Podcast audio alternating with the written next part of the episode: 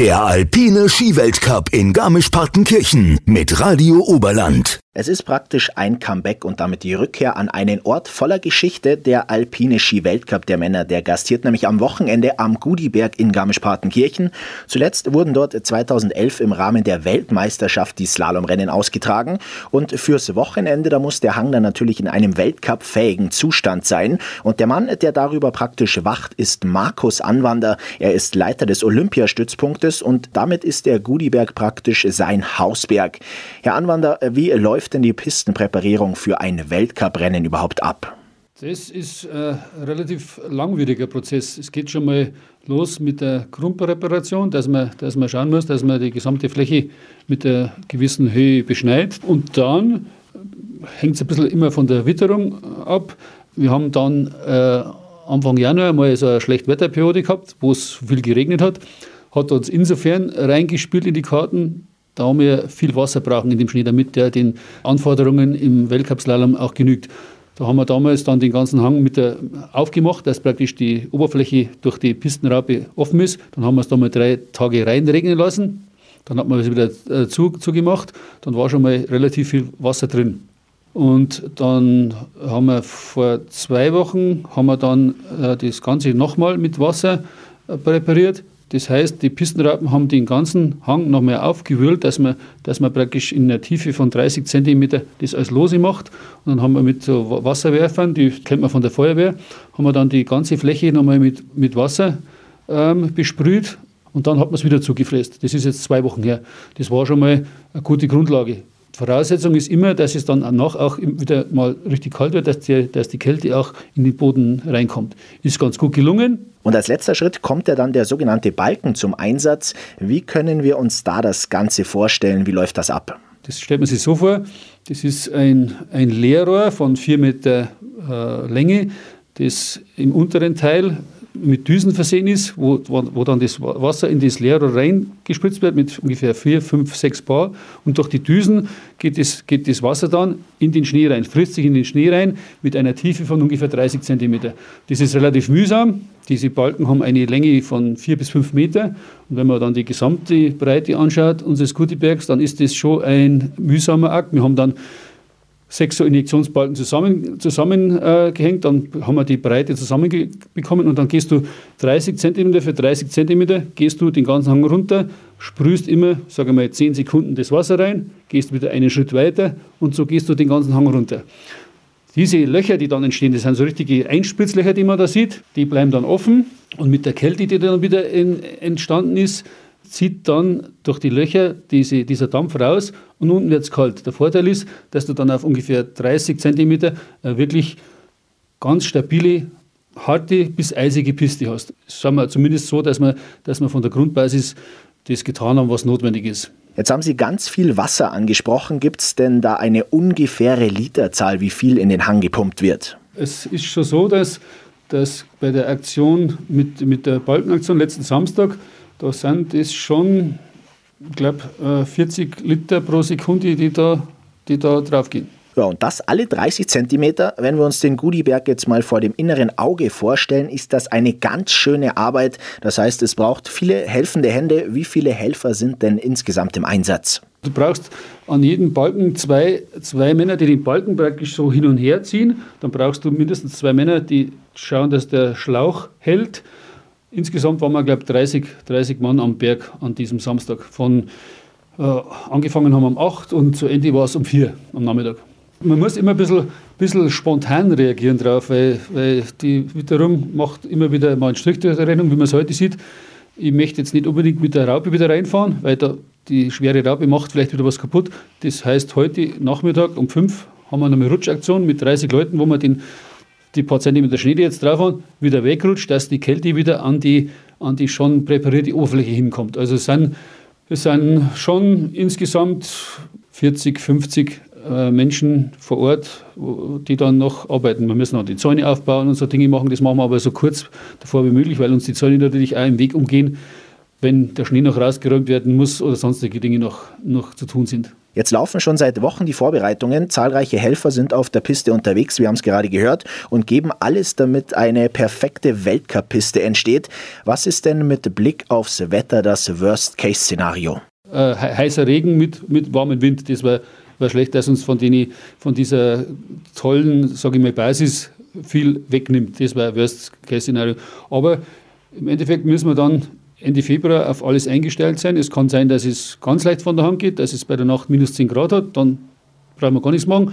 Es kann genauso sein, dass es, dass es am Tag vor dem Rennen oder Nacht vor dem Rennen, so ist wie es heute war, es fallen 10 cm nasser Schnee, dann muss der ganze Schnee rausgeräumt werden. Und wenn es blöd läuft und, und es ist warm, dann, dann wird nochmal mit Salz und Wasser nachpräpariert, wenn, die, wenn, die, wenn der Untergrund einfach nicht mehr diese Stabilität hat, die er jetzt hat. Was für besondere Voraussetzungen muss denn so eine Weltcup-Strecke eigentlich erfüllen? Auf was kommt es an? Wie sehen da die Vorgaben aus?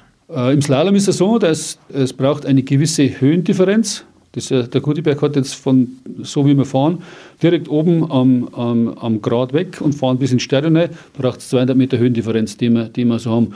Und dann braucht er natürlich eine gewisse äh, Schwierigkeit, da kann der Gudiberg natürlich richtig mithalten, weil es wirklich, ich glaube, es ist nach wie vor einer der anspruchsvollsten Slalomhänge, die es im Weltcup-Zirkus gibt.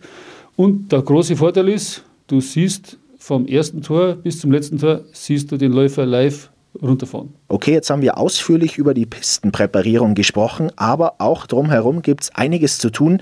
Was steht denn da alles auf der Agenda? Äh, A, die Sicherheit, sprich, es müssen Zäune aufgebaut werden, wenn einer mal die, die äh, stürzt, dass er halt nicht in, in irgendwelche Hindernisse, die links und rechts stehen, äh, anprallt, sondern dass er vorher abgefangen wird. Das heißt, insgesamt haben wir ungefähr 1,6 Kilometer B-Zaun. B-Zaun ist ein Zaun, der ungefähr eine Höhe hat von sage mal 2,20 Meter, 2,30 Meter, der im Schnee, in Schnee reingebohrt wird und, und dann eben den, den Aufprall abhebt. An, an neuralgischen Stellen passiert das doppelt, da stehen zwei, zwei B-Zäune hintereinander, dass einfach die Energie abgefangen wird. Ähm, zusätzlich haben wir ja Fernsehtürme, wo die Kameras draufstehen. Diese Fernsehtürme werden wieder mit sogenannten Airfans äh, abgesichert. Es ist also ist wie eine Luftmatratze, die, die in dem Bereich, wo der Läufer eventuell dort anprallen könnte, aufgeblasen wird, dass da auch nochmal eine Dämpfung äh, passiert. Das sind einmal die, die wichtigen Dinge. Und dann ist natürlich noch der ganze Zielraum, der aufgebaut werden muss. Das, das Zielbanner am Start oben, wo wir nicht ganz so viel Platz haben, braucht es äh, eine Möglichkeit, dass die äh, Läufer nochmal ihren Angstbissler betätigen können. Also das sind viele Dinge, die da im Umfeld neben der Piste schon noch viel Arbeit in Anspruch nehmen und eine große Rolle spielen. Das sind jetzt alles die Vorbereitungen, aber während dem Rennen selber ist dann natürlich auch nicht Füße hochlegen angesagt, denke ich mal. Was gibt es da noch alles zu tun? Äh, während des Rennens ist es ist gar nicht mehr so viel zu tun, außer es passiert irgendwas Unvorhergesehenes. Wenn das Rennen mal läuft, dann ist so, dann, dann haben wir uns so gut strukturiert und, und abgesprochen, dass jeder weiß, was zu tun ist. Das, Im Endeffekt ist es so, nach jedem Läufer kommt ein Rutscher, der der durchrutscht, damit die, die, Fahr die Spurrillen gar nicht so tief werden. Und dieser Rhythmus ist eigentlich vorgegeben. Sollte mal ein Stangebruch sein, dann ist natürlich dann ist meine Aufgabe, das Rennen kurz zu unterbrechen. Dann ist wieder ein Druck da, der sich darum kümmert, dass die Stange ausgetauscht wird. Aber wenn alles normal läuft, ist im Rennen mit viel Routine gar, gar nicht mehr viel zu tun für mich. Jetzt haben wir mit dem Gudiberg einen Berg voller Geschichte. Bei der Ski-WM 2011 fanden hier die Rennen statt. Was macht denn diesen Berg so besonders? Das Besondere am Kudiberg ist, dass er eigentlich vom ersten bis zum, bis, sage ich mal, zum zehntletzten Tor nie auslässt. Das heißt, du musst immer, du fährst immer im Steilen, du hast immer viel Druck im Ski, du musst immer äh, viel arbeiten, du hast nie einmal die Chance, dass du jetzt einmal ein Stück hast, wo es ein bisschen flacher geht, wo du ein bisschen, ähm, sage ich mal, mit Gefühl versuchst, die Ski gehen zu lassen. Also da geht es richtig zur Sache. Und was auch ist, man sitzt dann beim Rennen, der startet und dann ist es gleich richtig steil. Es geht mit, dem, mit der steilsten Passage vom ersten Tor bis zum, sage ich mal, 20. Tor richtig los. Dann wird es ein bisschen flacher. Gudiberg 2011 im Rahmen der WM, jetzt mal wieder als Weltcuprennen und dann steht ja auch noch eine Bewerbung aus und zwar für die Weltmeisterschaft in 2027.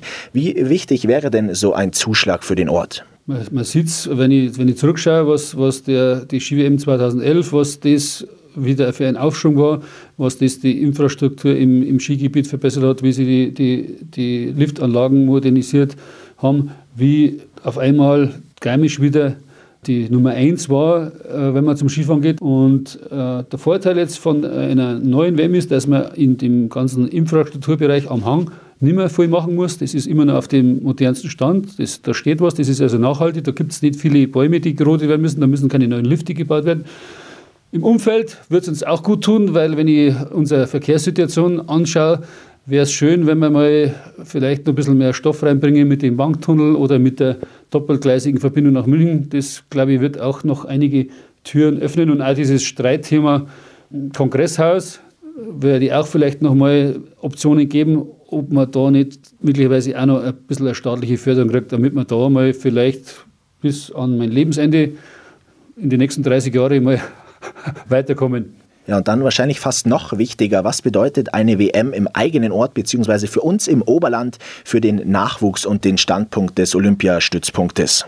Ja, unbedingt. Das ist, äh, ich glaube, dass das für jeden, für jedes kleine Kind, der eine Schau ist, wenn er da mal live dabei ist, wenn er sieht, wow, in meinem Ort findet, findet der Ski-WM statt, da fahren die Größen runter, die kleinen Nachwuchsathleten, die kommen mit einbauen, die können, wenn ich da an 2011 schaue, die da bei der Öffnung die Fahnen äh, runtergefahren haben oder auch ähm, nur auf der Seite stehen und, und ihre Idole sehen, das ist für den Nachwuchs ein, ein unwahrscheinlicher Boost. Und der ist auch dringend notwendig, weil wir ja auch durch die ganze Corona-Situation eigentlich schon fast zwei Jahre verloren haben, wo die Kinder regelmäßig Skifahren haben können.